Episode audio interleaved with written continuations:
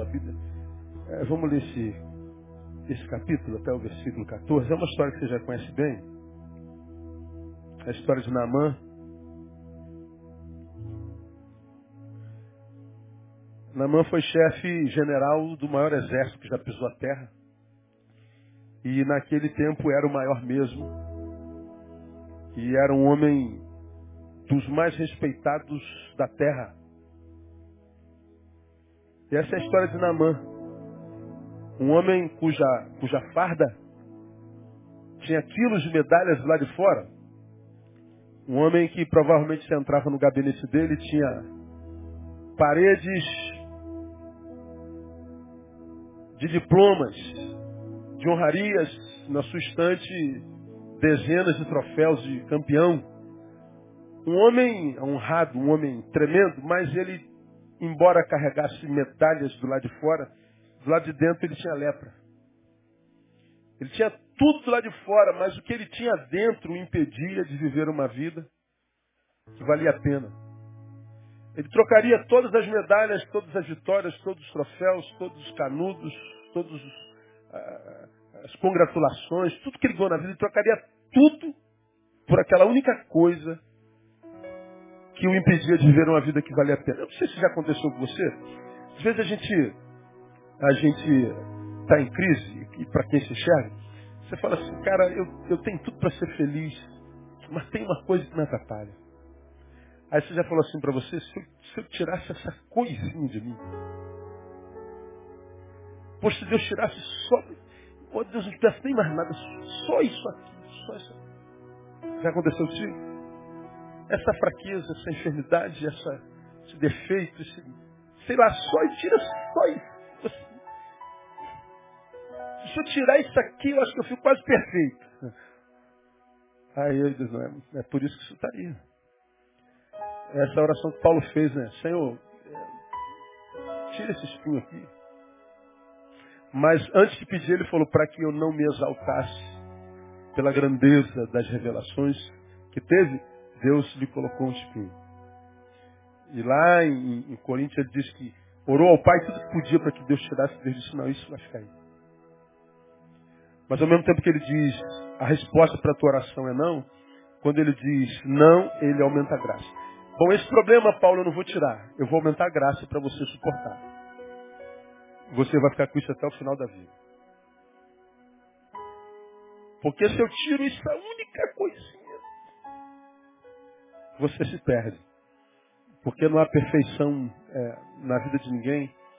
E quem se vê assim é o de todos os mais imperfeitos é, imperfeição com relação à visão que tem de si mesmo.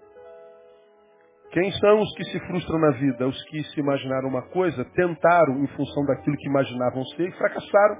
Por que, que eu fracassei? Porque você imaginou que isso era para você e imaginou em função da visão equivocada que tem de si mesmo.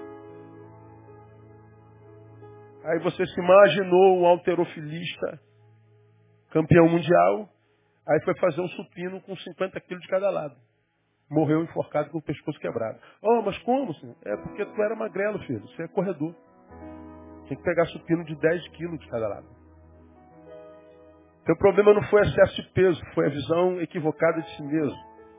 Se você se enxergasse, não botaria 100 quilos no supino. É sempre a visão que nós temos. Namã era assim. Olha lá o versículo 1 de 2 Reis 5. Ora, Naamã, chefe do exército do rei da Síria, era um grande homem diante do seu Senhor, de muito respeito. Porque por ele o Senhor dera livramento aos sírios. Era valente, mas leproso. Os sírios, uma das investidas suas, haviam levado presa da terra de Israel uma menina que ficou ao serviço da, sua, da mulher de Naamã. Disse ela à sua senhora, Oxalá que meu senhor estivesse diante do profeta que está em Samaria, pois este o curaria da sua lepra.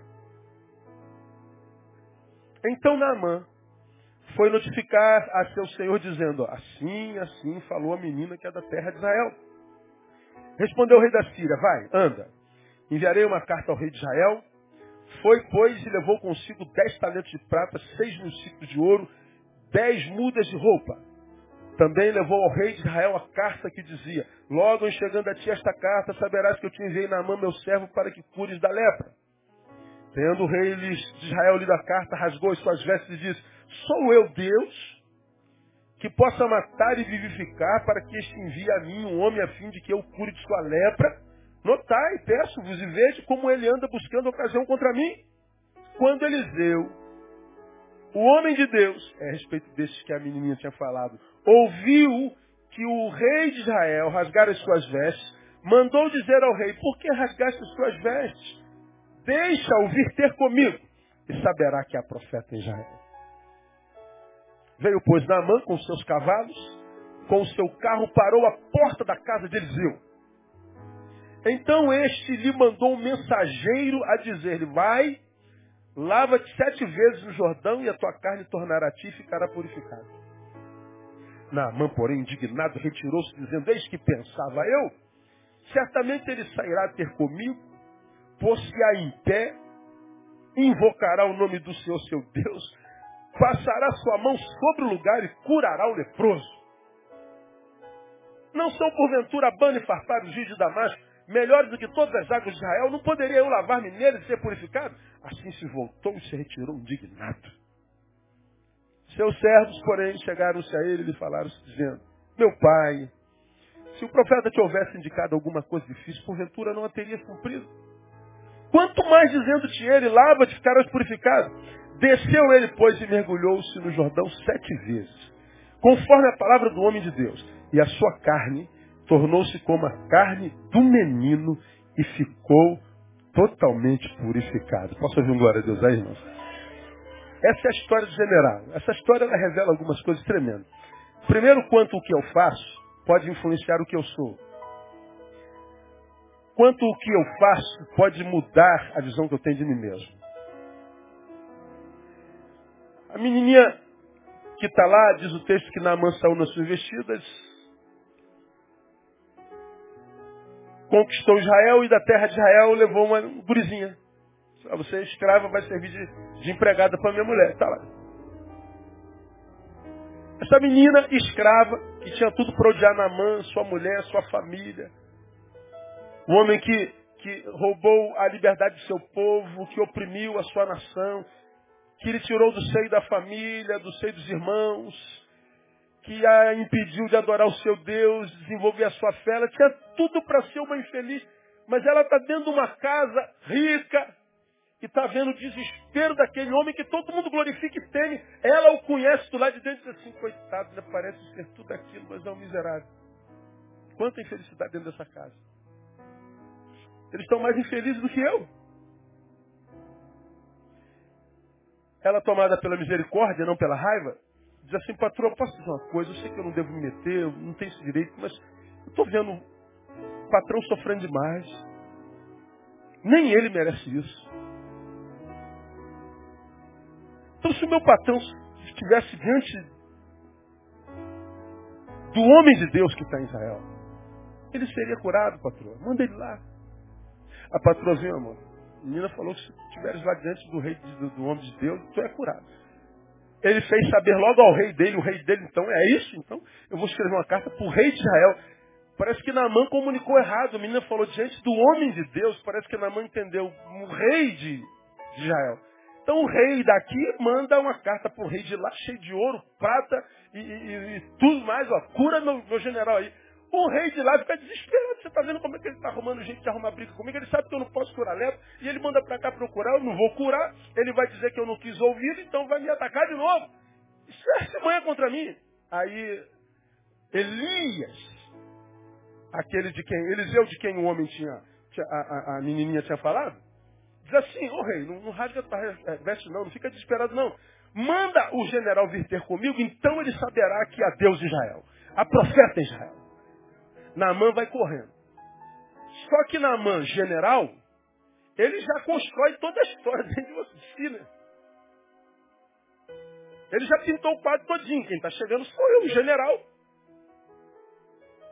E ele vai com a cavalaria toda, com a riqueza toda. Ele para na porta de, de, de Eliseu. Eliseu nem sai para falar com o miserável. Manda um outro empregado Então, olha o recado, ó, manda o general tomar banho que ele fica curado. Lembra que eu já preguei sobre aqui? O problema do general é banho. Como é que o general fica? Brabo. Mas quem esse cara pensa que é com quem ele pensa que está falando, meu? Eu pensei que ele ia sair de lá honrado por receber o general. Ele ia invocar o seu Deus, aquela oração forte. Ia jogar um óleo ungido na minha cabeça, ia passar a mão na ferida e eu ia ser curado. Ou seja, ele construiu toda, toda a pirotecnia da cura. Todo show da cura, toda a publicidade da cura. Vem na mão e diz não, mas ele toma banho que ele está curado. O cara fica brabo e volta irado da vida. Aí aparece mais um soldadinho diz assim, general, meu pai, faz isso não. Se o cara tivesse mandado o senhor fazer um troço difícil, senhor não faria? Faria. Então, toma banho. Não tem alguma coisa contra banho? Vai lá. Não está nada.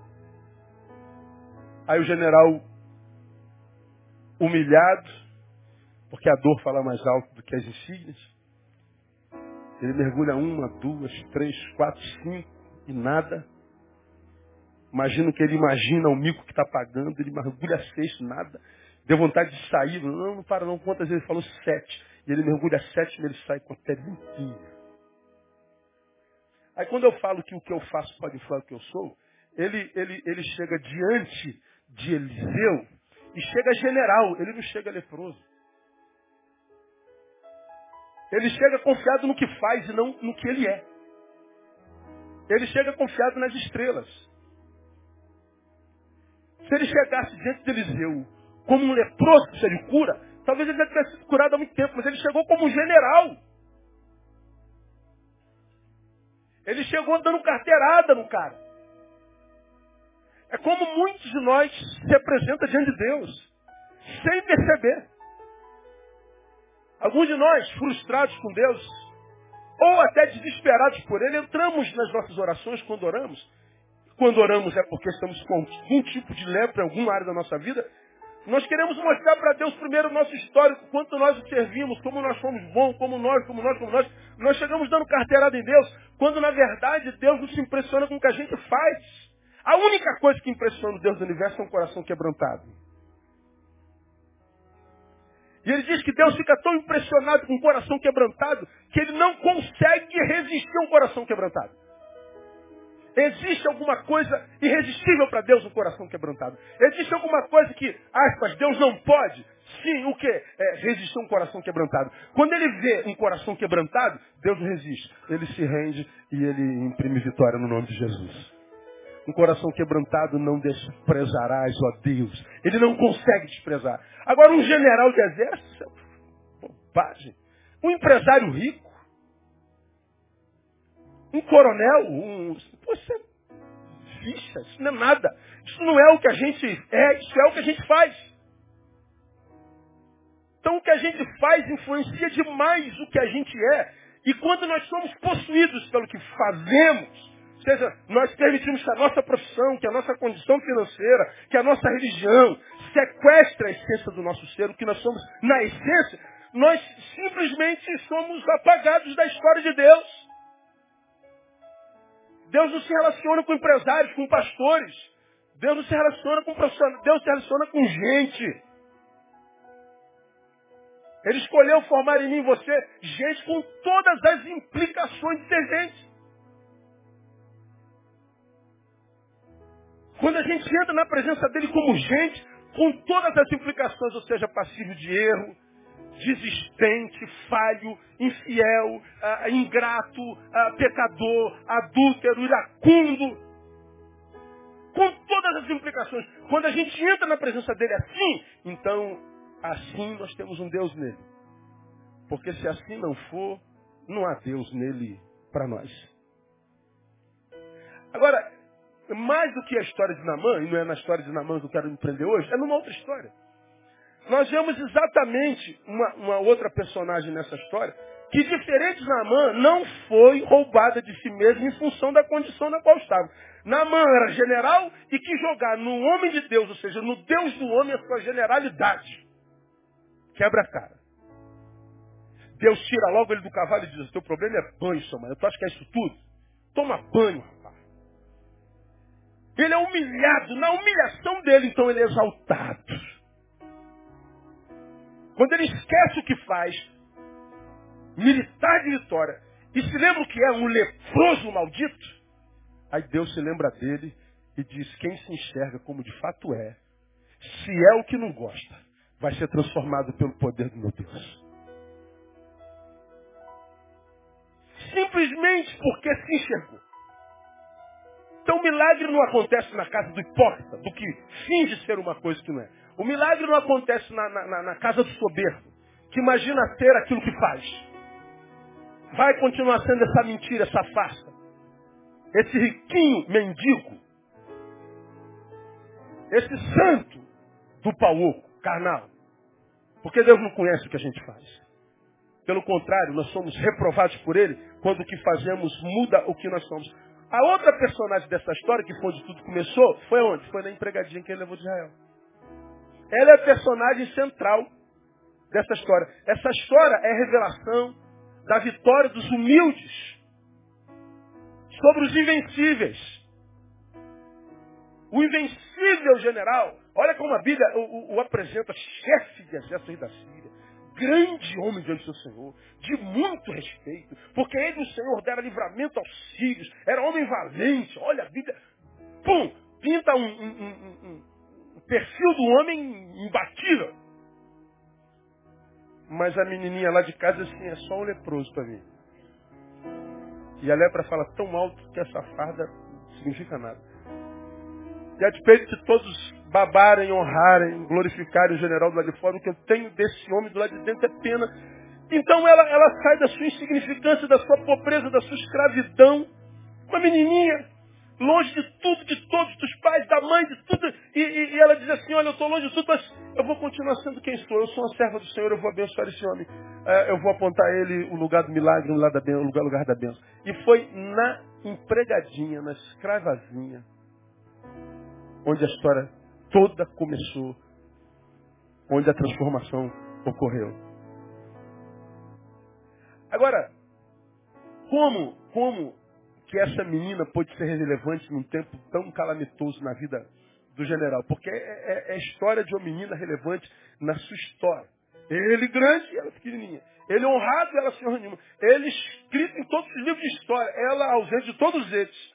Mas foi a partir dela da sua pobreza, da sua insignificância, que a história de uma nação muda, que a história de um general muda, que a história de Israel muda, que a história que a gente é abençoado até hoje. Por quê?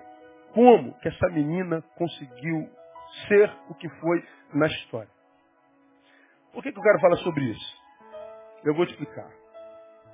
Toda vez que eu prego aqui, tem, tem a ver com o que eu vivi durante a semana ou o mês.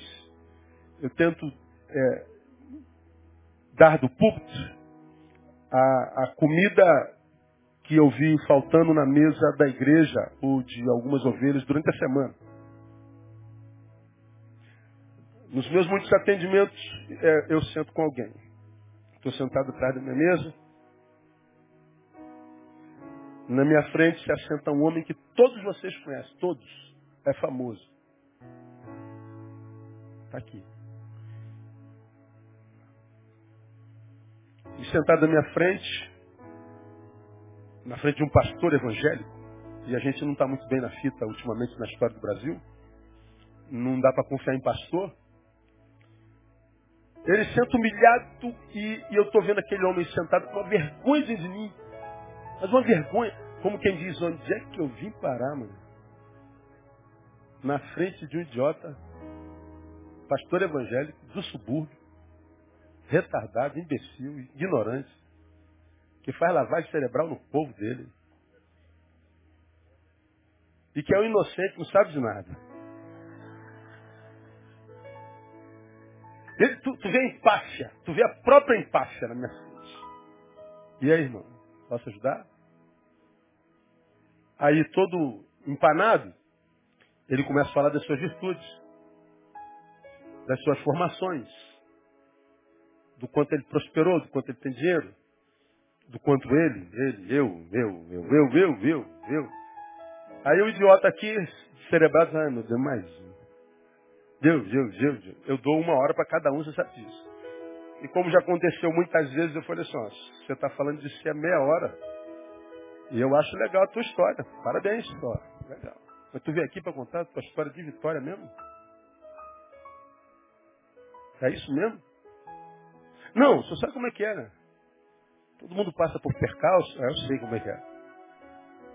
E ele então enfeita o pavão mais 10 minutos, 20 minutos. Não sabe o que é, pastor? Que dificuldade de falar da sua lepra. Como é que nós temos dificuldade de falar da nossa lepra? Como é que quando a gente está do lado de alguém, a gente compete com esse alguém, consciente ou inconscientemente? A gente tem que estar melhor que todo mundo. A gente tem que superar todo mundo. A gente tem que estar melhor. A gente não pode falar da nossa fraqueza, do nosso medo, dos nossos temores.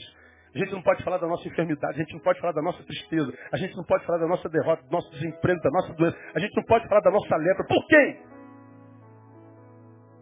Que dificuldade é essa que nós temos? Ele rodou, rodou, rodou, rodou, rodou, falei, vou ajudar. Falei, tu tá ruim pra caramba, meu.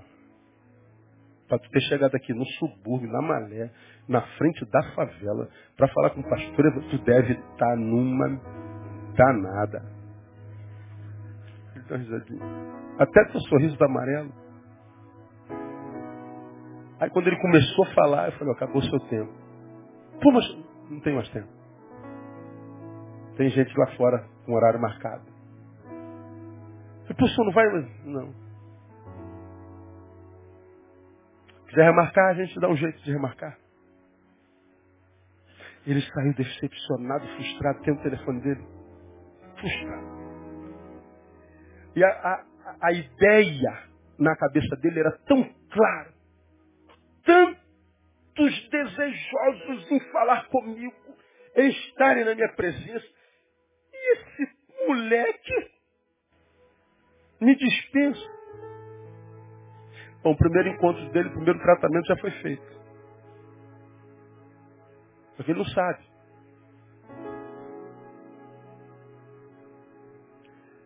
Eu estou mostrando que a despeito do muito que ele faz, ele continua sendo a mesma coisa, um ser humano que tem lepra como qualquer um de nós.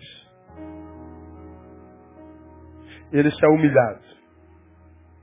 Eu dou dois dias para me ligar de volta. Ele ligou de volta.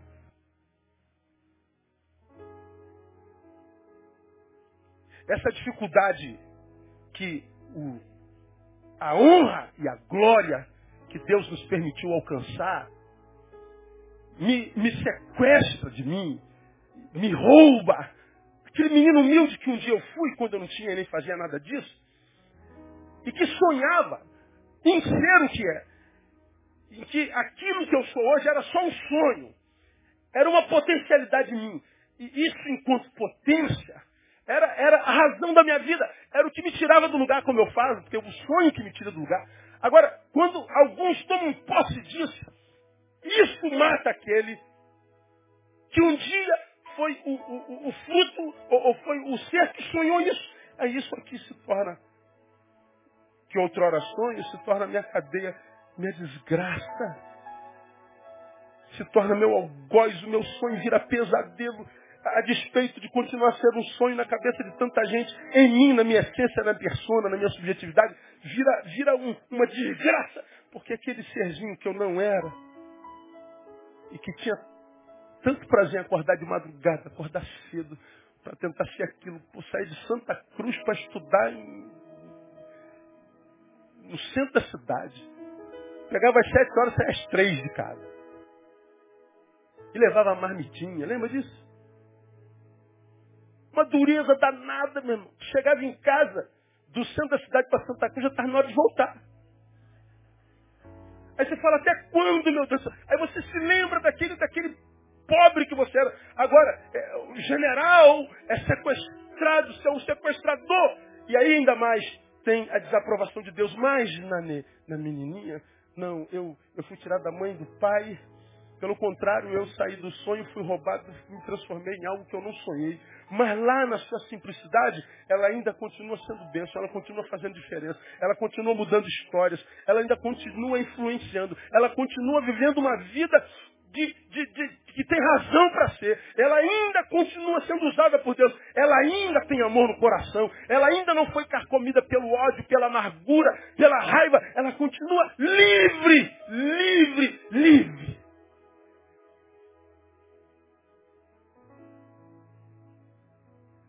Nada do que aconteceu do lado de fora, ela mudou o que ela era em essência. Nada. Continuou a ser o que era, só que uma geografia diferente. Porque quem se descobre nele, independente do lugar onde a vida o leve, lá ele será uma bênção. Porque o seu ser está escondido em Deus. Sua alegria não está posta no que faz. E os seus títulos não sequestraram o seu ser. Então tem Deus onde quer que esteja. É o caso da neguinha lá. Da escravazinha, da molequinha, da pobrinha, da aos olhos dos homens uma miserávelzinha. Agora, por que, que ela consegue ser o que é, independente da, da realidade que vive? Por causa de três razões. A primeira dela, era uma menina que, a despeito da sua pequenez, conseguiu vencer o que há dentro de todos nós. Complexo. Todos nós temos complexos em alguma área da vida. Essa menininha venceu complexo. Ou seja, ela aprendeu a transcender circunstâncias.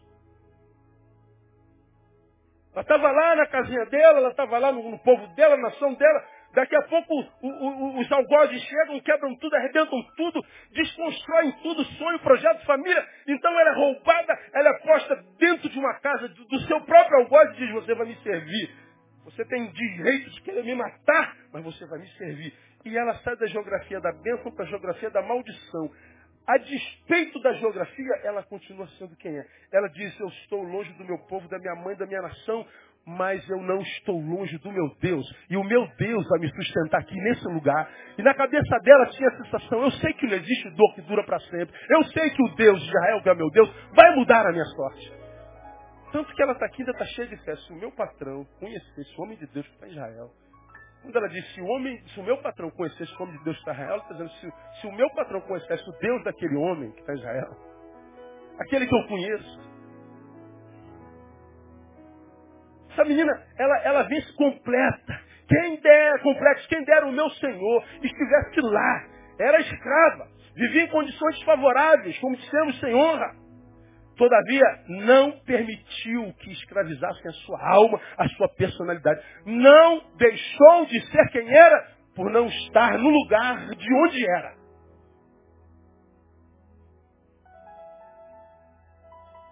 Como quem diz, não há nada que aconteça em mim para melhor ou para pior que vai roubar de mim a graça de ser adoradora e serva de Deus. Não há nada, eu sou livre de circunstâncias. Pô, meu irmão, acho que isso seria talvez uma das bênçãos mais preciosas que, que qualquer um de nós poderia receber nesse tempo, porque nós vivemos uma, num tempo de tão, tão profundas e velozes mudanças, em todas as instâncias, né? Ah, a Bíblia diz que nós somos de barro, né? Então, somos frágeis. Hoje você está bem engraçado, amanhã você acorda em depressão. Como aconteceu há bem pouco tempo atrás aqui, não aqui, acho que eu já contei essa história aqui, imagino eu.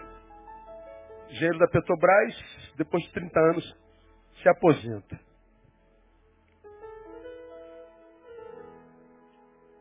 Completa 30 anos de serviço. Quatro filhos, todos músicos, todos casados. Então depois de 30 anos está solteiro de novo. Está com a namorada só, os filhos tudo criado. Aposentado. Executivo da Petrobras, tem grana. Casa própria, cara, vamos curtir a vida, meu. Ele viajou para comemorar os 30 anos de casados.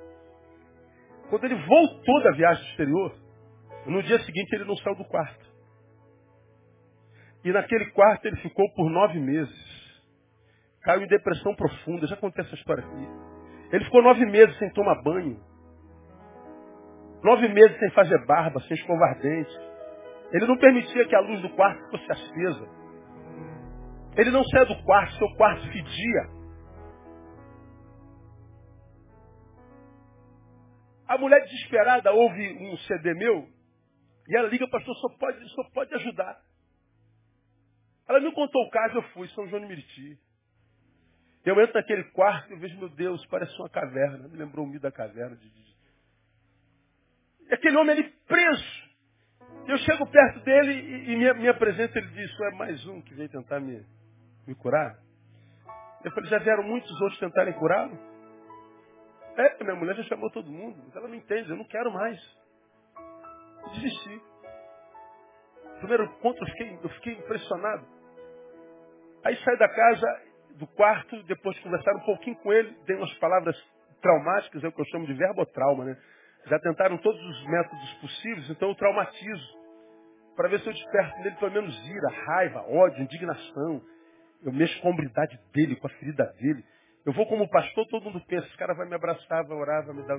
Eu arrebento com ele, boto ele de moleque para baixo.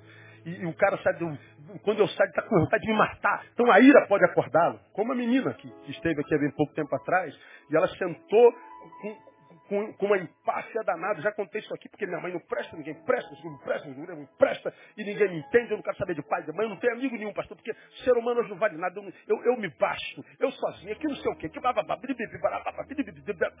e a mãe tinha me ligado que ela estava em depressão, tomando os remédios mais complicados, e ela está falando de si mesma, de ninguém presta, Deus não presta, os crentes é tudo burro, pastor, e ela está falando, e eu estou ouvindo. Aí quando ela acaba de falar, eu falo assim, meu Deus, tu falou que ninguém gosta de você. Para ninguém. Cara, eu estou contigo há uma hora, já te odeio. Eu estou contigo há uma hora, já quero que você morra. Imagina quem foi criado contigo ser insuportável, menina. Quem é o Senhor para falar? Eu sou o dono desse gabinete. Eu não te chamei aqui. Ih, mas eu acabei com a menina. A menina vai embora, a mãe liga. Eu falei, mãe, fica tranquilo. Ela voltou a segunda vez. Voltou a terceira vez. Tá aqui me ouvindo bonitinho. Mudou, como é sentadinha ali no meio. Aí. Sentei com a mulher, contou a história do homem. De um dia para o outro pastor. Nós chegamos de viagem, Porto de Galinhos. Chegamos de viagem, ele entrou nesse quarto, entrou em depressão profunda. Tentei com esse homem um mês, ou menos disso, eu consegui tirá-lo do quarto, ele fez barba, tomou banho, limpou a piscina da casa. Mas estava fazendo um tratamento é, psiquiátrico, muito remédio, muito dopado. Me lembro como se fosse hoje, eu liguei para o psiquiatra, doutor, eu estou fazendo um trabalho com, com homem. Será que o senhor pode reduzir um pouquinho? Existe alguma condição? Será reduzir um pouquinho? O remédio dele, que ele está muito dopado, a terapia não está não tá avançando. O cara me xingou de que é nome. Eu falei, não, senhor, desculpe, me processar e tal, está tranquilo. Bom, avancei com o homem o máximo que eu pude. Quantos meses? Uns três meses naquele nome? Dois, três meses. Chegando a dois, três meses, a mãe me liga, desesperada, chorando. Numa tarde de um dia de semana, ele pega o carro, dirige até Ponte Niterói e se joga. Suicidou-se. Dopado. E que ódio que eu senti daquele psiquiatra. Que ódio que eu senti daquele homem. Mas o que conta essa história? É para ver o quanto nós somos frágeis, sabe? A gente, a gente vem bem um tempão, daqui a pouco a gente quebra como uma, uma xícara de porcelana. Nosso casamento vem bem, daqui a pouco entra aqui, o marido muda de um dia para o outro, a mulher muda. A, a minha relação com as minhas coisas, que eram de paixão, de cuidado, daqui a pouco eu largo tudo. A alegria habitava dentro de mim, de mim fluía, daqui a pouco ela some, eu não sei o que está acontecendo, a angústia me tomou.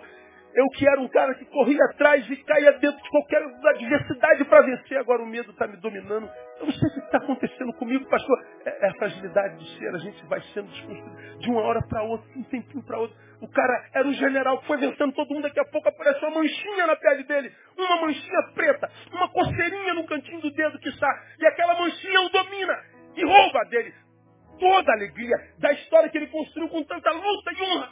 E ele é transformado de nada em nada. é a fragilidade. Agora, essa menininha, ela teve tudo deformado. O tsunami passou na história dela. E ela está lá humilhada, sem honra, sem nada. Ela está quebrada longe dos seus, longe de tudo. Mas ela não deixou de ser quem era por não estar no lugar de onde ela era. Ela manteve a integridade de espírito. Ela manteve a sua fé. Ela manteve a sua personalidade. Continuou crendo no seu Deus. E lá no meio da escravidão ela foi usada para abençoar o seu próprio algoz. Ela venceu o complexo. O problema do complexo, ou, ou, ou, ou, do preconceito, né? Mãe era um cara preconceituoso, ele poderia ser zombado, aquela menina poderia ser zombada, derrotada. Cadê teu Deus? Onde que está? Bom, ela poderia ter um complexo, né? De inferioridade e morrer de pena de si mesmo, se sentir uma hipócritazinha. Deus, onde é que tu estava? O Senhor é meu pastor, nada me faltará. Cadê? Aí, tá, então, é, ela podia ser zoada, sofrer bullying de toda sorte, e ela poderia ser carcomida pelo preconceito. Mas não aconteceu com ela, os complexos delas poderiam ser alimentados, mas ela não permitiu preconceito do outro é que quando nós somos alvos do preconceito, parece que o preconceito do outro revela a mim algo que eu sou e não admitia. E aí quando eu sofro preconceito, me parece que ele me lembra o que eu sou em essência.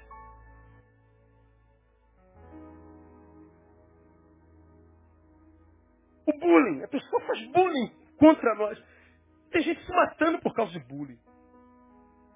E diz o problema é o outro. Não, não, não é o outro, não. É que o outro mostrou a mim algo que existe em mim enquanto potencial não admitido. Que quando tocado por ele, despertou em mim. Virou verdade.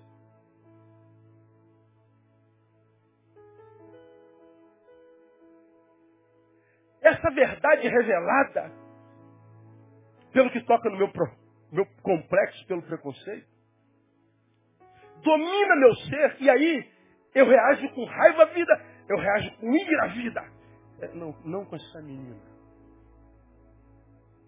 Neguinha, pobre, cadê teu Deus e a tua fé? O que, que adiantou? Está escrava. Era como que ela dissesse assim, olha só. A Bíblia diz que melhor é o fim das coisas. Como quem diz que é rir por último, rir melhor. Como quem diz, ó, não conta a vitória não, que a guerra ainda não acabou, você pode ter ganho essa batalha. Mas há um Deus em Israel. O meu Deus não está morto, não. Não pense que essas suas palavras de maldição, que tenta alimentar meus complexos, vão exercer poder sobre mim, porque isso é o que eu sou aos teus olhos, mas eu sei que aos olhos de Deus eu não sou nada disso. E ela então abraça essa personalidade e ela diz, eu tinha tudo para querer a morte de Naamã. Eu tinha tudo para ser dominado pelo ódio por essa família. Eu tinha tudo para morrer de inveja pelos filhos deles. Mas eu vou continuar sendo quem sou. E vou abençoá-los. Então escuta aqui que eu estou falando para você que está aqui nessa noite está vivendo um tempo ruimzão e não está entendendo nada. O problema não está no que fizeram com você, mas como você está respondendo a isso. Foram justos com você, como é que você está respondendo a isso? Com amargura, ódio, vontade de vingança. Como é que você está respondendo às demandas contrárias da vida? Como é que você está respondendo às dores que a vida preparou para você nesse momento histórico. Como é que você está reagindo a isso? Você está permitindo que isso roube de você a tua essência? Você está permitindo que isso deforme a forma como você via a vida, Deus e as pessoas? Como você está respondendo? Porque se você não responder a isso com as emoções certas, as emoções erradas vão matar você. E você não vai ter direito de acusar sequer os que exerceram justiça contra você. Porque os outros só têm sobre nós o poder que nós lhes damos. Essa menina disse: Você tem poder na mão sobre a minha geografia. Você tem poder sobre a minha nação. Você tem poder sobre o meu presente. Mas você não tem a chave da minha alma e você não tem a chave do meu coração. Isso ainda pertence a mim e eu dedico ao Senhor. Você não vai tocar nisso. Esse poder você não tem. Essa menina venceu os seus complexos. Essa menina foi mais poderosa do que Naamã. Essa menina foi tremenda. Essa menina foi uma, uma, uma professora. Essa menina foi uma mulher usada por Deus. E o Deus dela é o teu. Eu não sei o que possa ter acontecido contigo.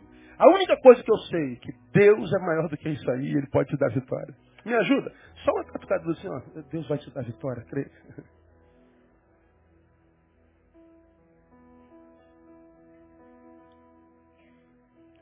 Ah, eu não sei se tu conhece os teus complexos, eu conheço os meus e os chamo pelo nome.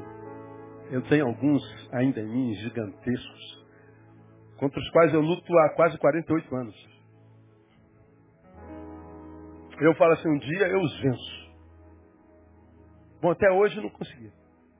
Mas a despeito dos complexos e das áreas deficientes que eu tenho em mim, você tem em você, pelo menos no meu caso, nenhuma delas me impediu, enquanto deficiência, de usar as minhas deficiências. Falei sobre isso no Conscientiza 2014, alguns sábados atrás. A pior deficiência é não usar as deficiências que se tem.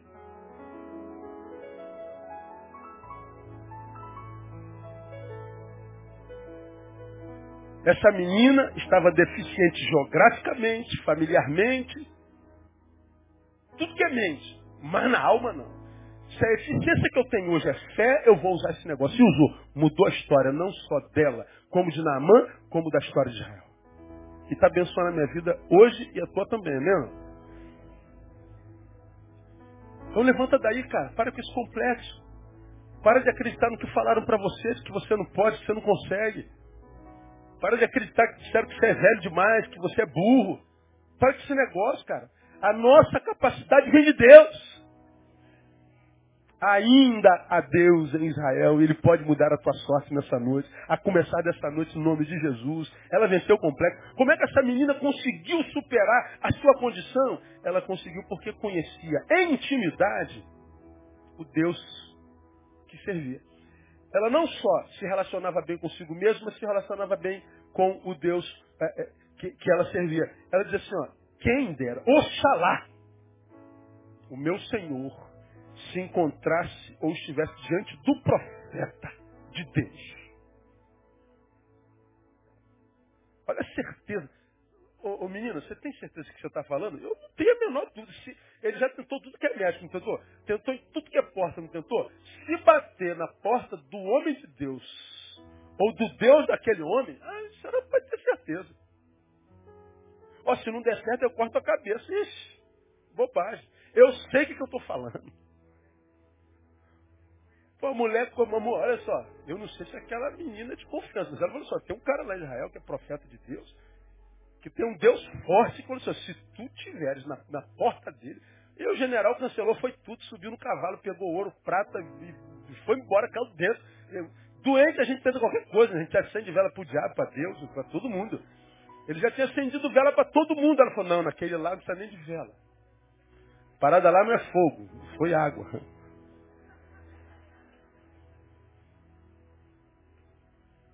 Só que ele vai diante do rei. É o general encontrando com o rei. Não foi o leproso se encontrando com o profeta. Essa menina, ela conhecia com intimidade o Deus que ela servia. Ela, ela tinha relação experiencial. A relação que ela tinha com Deus não dependia de circunstâncias mais.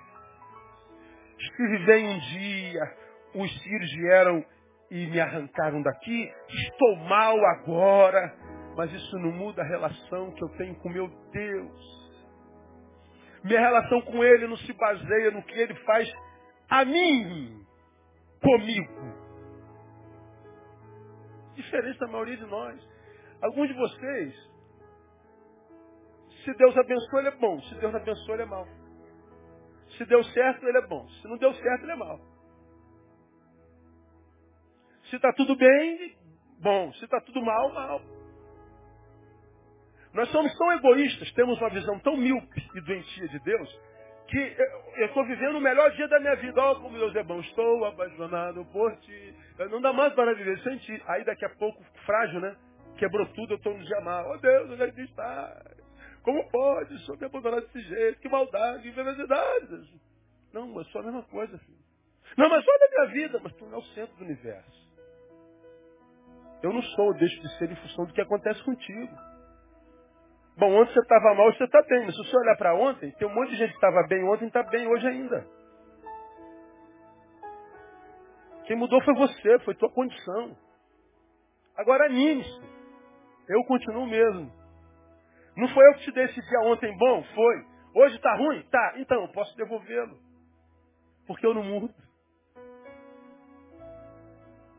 Mas se você muda, meu filho, você não tem mais Deus.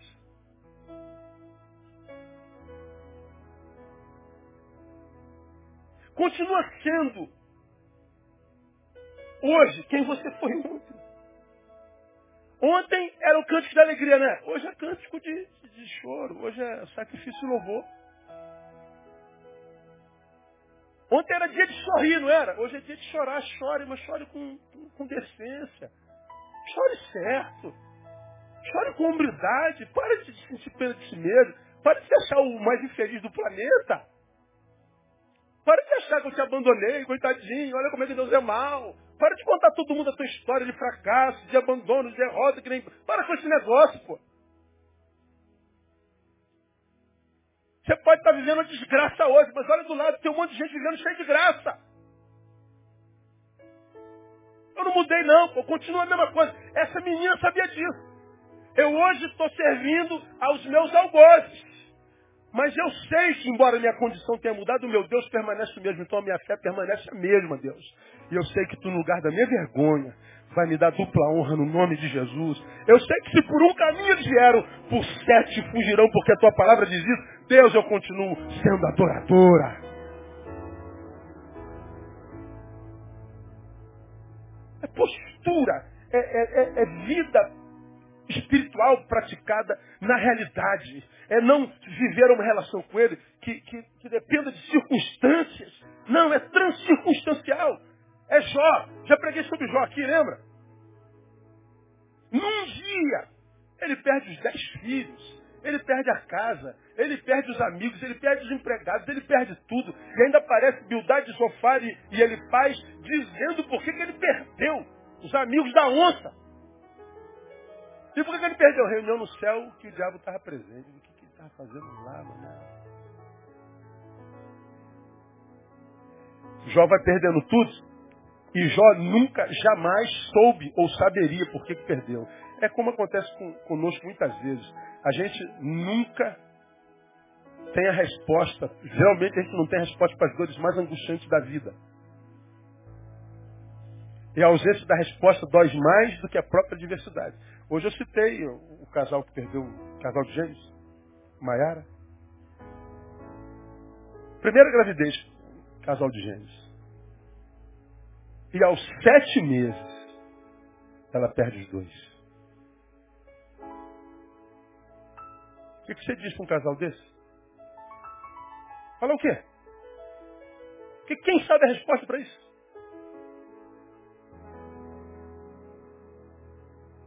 Mas qualquer um de nós é tentado. Deus, como é que tu permitiste? Se não fosse Deus. Cala a boca, irmão. Sofre a tua dor com dignidade. Diga, Deus, eu não estou entendendo nada, eu não sei a resposta, está doendo pra caramba. Deus, eu não entendo isso. Mas como eles fizeram, eu não entendo. Mas eu sei quem tu és. Eu conheço o teu caráter. Tu és bom, sempre bom, perfeitamente bom. Tua vontade é sempre soberana e é melhor do que a minha sempre. Então, Deus, embora eu não entenda, embora esteja com a dor horrível, com vontade vontade de, de, de, de perguntar ao Senhor, porque eu me submeto em fé. E te peço que a tua graça me sustente. A graça sustentou. Eles continuaram adorando ao Senhor. Não perderam uma reunião, continuam servindo, fazem parte da adoração. E essa semana descobrimos, tão grávidos de novo.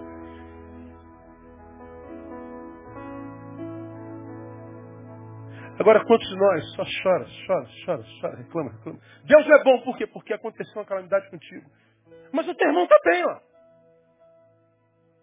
Aquele lá também está bem, ó. Olha, aquele lá está bem, aquele está bem.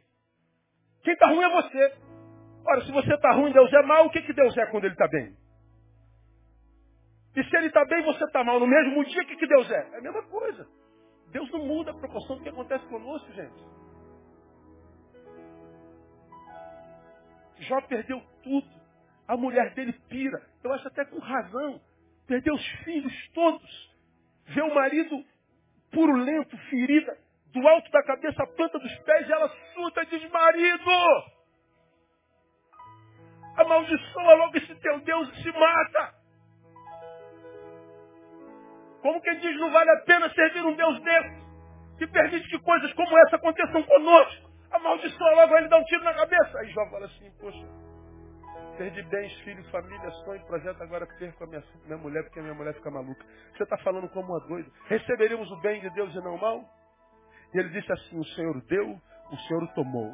Bendito seja o nome do Senhor. Como quem diz, Pai, tudo que perdi foi tu que me deste. Como foi tu que me deste, tu tem poder para tirar. Agora, tu tira, tu põe. Eu continuo sendo quem sou, um adorador. E diz que Jó não pecou contra o Senhor.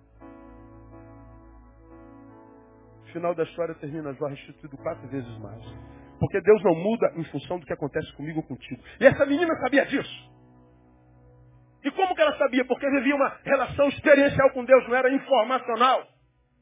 Ela não tinha ouvido falar de Deus, ela sentiu. As entranhas dela foram invadidas por esse Deus. Como diria o cantor, Deus mexeu com as suas estruturas. Não foi uma relação religiosa onde um usa e outro é usado. Era uma relação de amizade que independe do que aconteça. Era uma relação de entranháveis laços de afeto. Eu não estou contigo, Deus, pelo que tu me dás, mas pelo que tu és. De modo que dando ou tirando é a mesma coisa. Ora, quando nós chegamos a esse nível de intimidade com Deus, estamos livres e abençoados pelo desapego. Deus pode tirar tudo que é precioso e nós vamos sentir muito, a nossa alma vai gemer e nós vamos empobrecer essencialmente. Mas a despeito disso, como aquela menininha, a gente continua sendo quem é. Um adorador. E por que, que é importante continuar sendo adorador? Porque a Bíblia diz que os olhos do Senhor estão sobre a terra procurando quem o adore. Se Deus procura, é porque haveria um tempo na história que eles seriam raros. Não brotariam na terra, não estariam pendurados nas árvores. Não seriam maioria. Seriam o mínimo do mínimo no meio dos 7 bilhões de habitantes. Deus olha para o meio dos 7 bilhões e está procurando quem ainda ou agora, como deve ser adorado pelo que ele é. Agora, quando ele acha esse adorador, irmão, sai de baixo. Esse adorador vai estar curvado durando a ele no meio da tempestade. O inferno se levantando, oprimindo, mas ele está resistindo diante de Deus e se cumpre sujeitais pois a Deus. Resistir ao diabo. E ele fugirá de vós.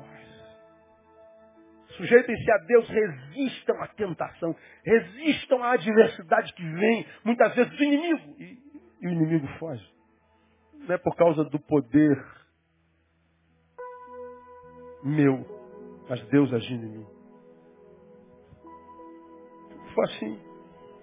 A gente só Entra e sai de igreja. A gente só muda a religião. Vai viver uma fé que impressiona o irmão que está do seu lado. Oh, como ele sabe doutrina.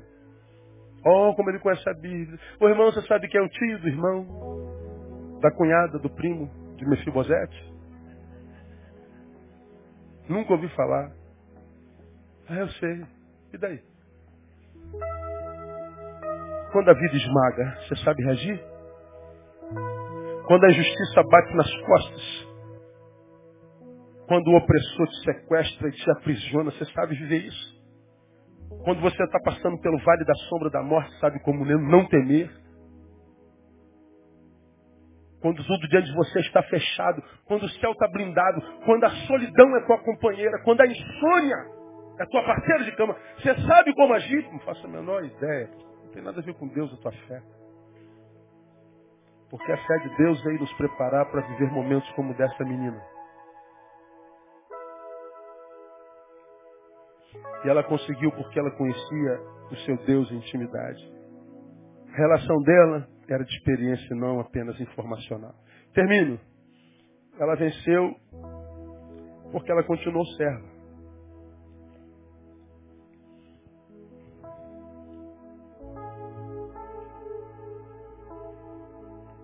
Ela tinha tudo, todo o direito de odiar. Ela tinha todo o direito de ameaçar. Eu te amaldiçoo na autoridade do nome do Deus Jeová. Usar a religiosidade dela para oprimir. Você não sabe com o que você está mexendo. Você está mexendo com a ungida do Senhor. Você está enganado. O Senhor vai lhe pesar a mão. Não, ela pega, não, Deus vai te abençoar. Ela continua apontando o caminho da vitória, ela continua sendo um canal, ela continua sendo sal. Ela, ao invés de ser a doença da casa, ela é o remédio ela é serva. Ela está mostrando na prática que nada do que aconteceu a ela roubou dela o privilégio de ser útil. Sentir-se útil é a maior necessidade do homem contemporâneo. Então veja, terminei. Ela tinha toda a razão para odiar. Ela tinha toda a razão para murmurar. Ela tinha toda a razão para se amargurar. Ela tinha toda a razão para tudo. O que, que ela fez? Abriu mão da razão ela foi uma irracional.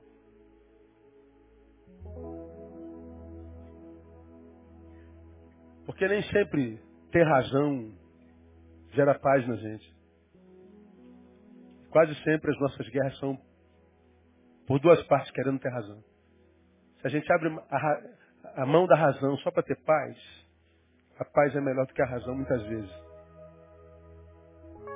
Você tem razão, menina, para amaldiçoar essa casa. Acende uma vela aí. Bota o olho de boi dentro d'água. Joelha lá no quintal e amaldiçoa mesmo. Não, não. Eu tenho razão. Mas eu vou abençoar. Igual José, né? José tinha razão para odiar os irmãos, odiar a família e arrebentar todo mundo. Mas quando eles vêm, ele em glória, ele abençoa a família. Ele abre mão da razão. Então, cara, perca a razão. Em nome da paz. E ao invés de reagir aos teus algozes, à vida, as adversidades, as portas fechadas, as ignomínias, as injustiças, em vez de reagir como eles querem, porque eles plantaram isso em você, seja irracional. Não, eu vou continuar adorando, eu vou continuar servindo, eu vou continuar plantando, mesmo sem no momento colher, porque no momento mais precisado, o fruto que eu estou plantando hoje vai aparecer. Agora, se você deixa de plantar com a razão que tem para fazer isso, você vai ser um racional infeliz, carcomido pela dor lá no futuro. Mas se você aqui no momento da humilhação humana, da humilhação histórica, continuar sendo quem é, lembre, aquele que a si mesmo se humilhar será exaltado. O nome dessa menina entrou para a história. Essa menina entrou para a história do milagre. Até o dia em que houver gente na terra falarão dessa menina. E ela não tinha noção que um atozinho tão pouco. Ó, patroa, um profeta ali na cidade vizinha que ficou lá. Ela não sabia a repercussão daquilo dá. Então, eu diria a você o seguinte, ó, começa a fazer pequenas coisas diferentes. Eu quero profetizar que essas pequenas ações que você começa a fazer vão se transformar num feito grandioso sobre a tua vida, que vão glorificar a Deus e vão mudar os céus sobre a tua cabeça. E aqueles que hoje zombam de você vão se prostrar reconhecendo o feito do Senhor na tua história, porque Ele vai mudar a tua sorte no nome de Jesus. Quem recebe, aplaude Ele forte, porque Ele é poderoso.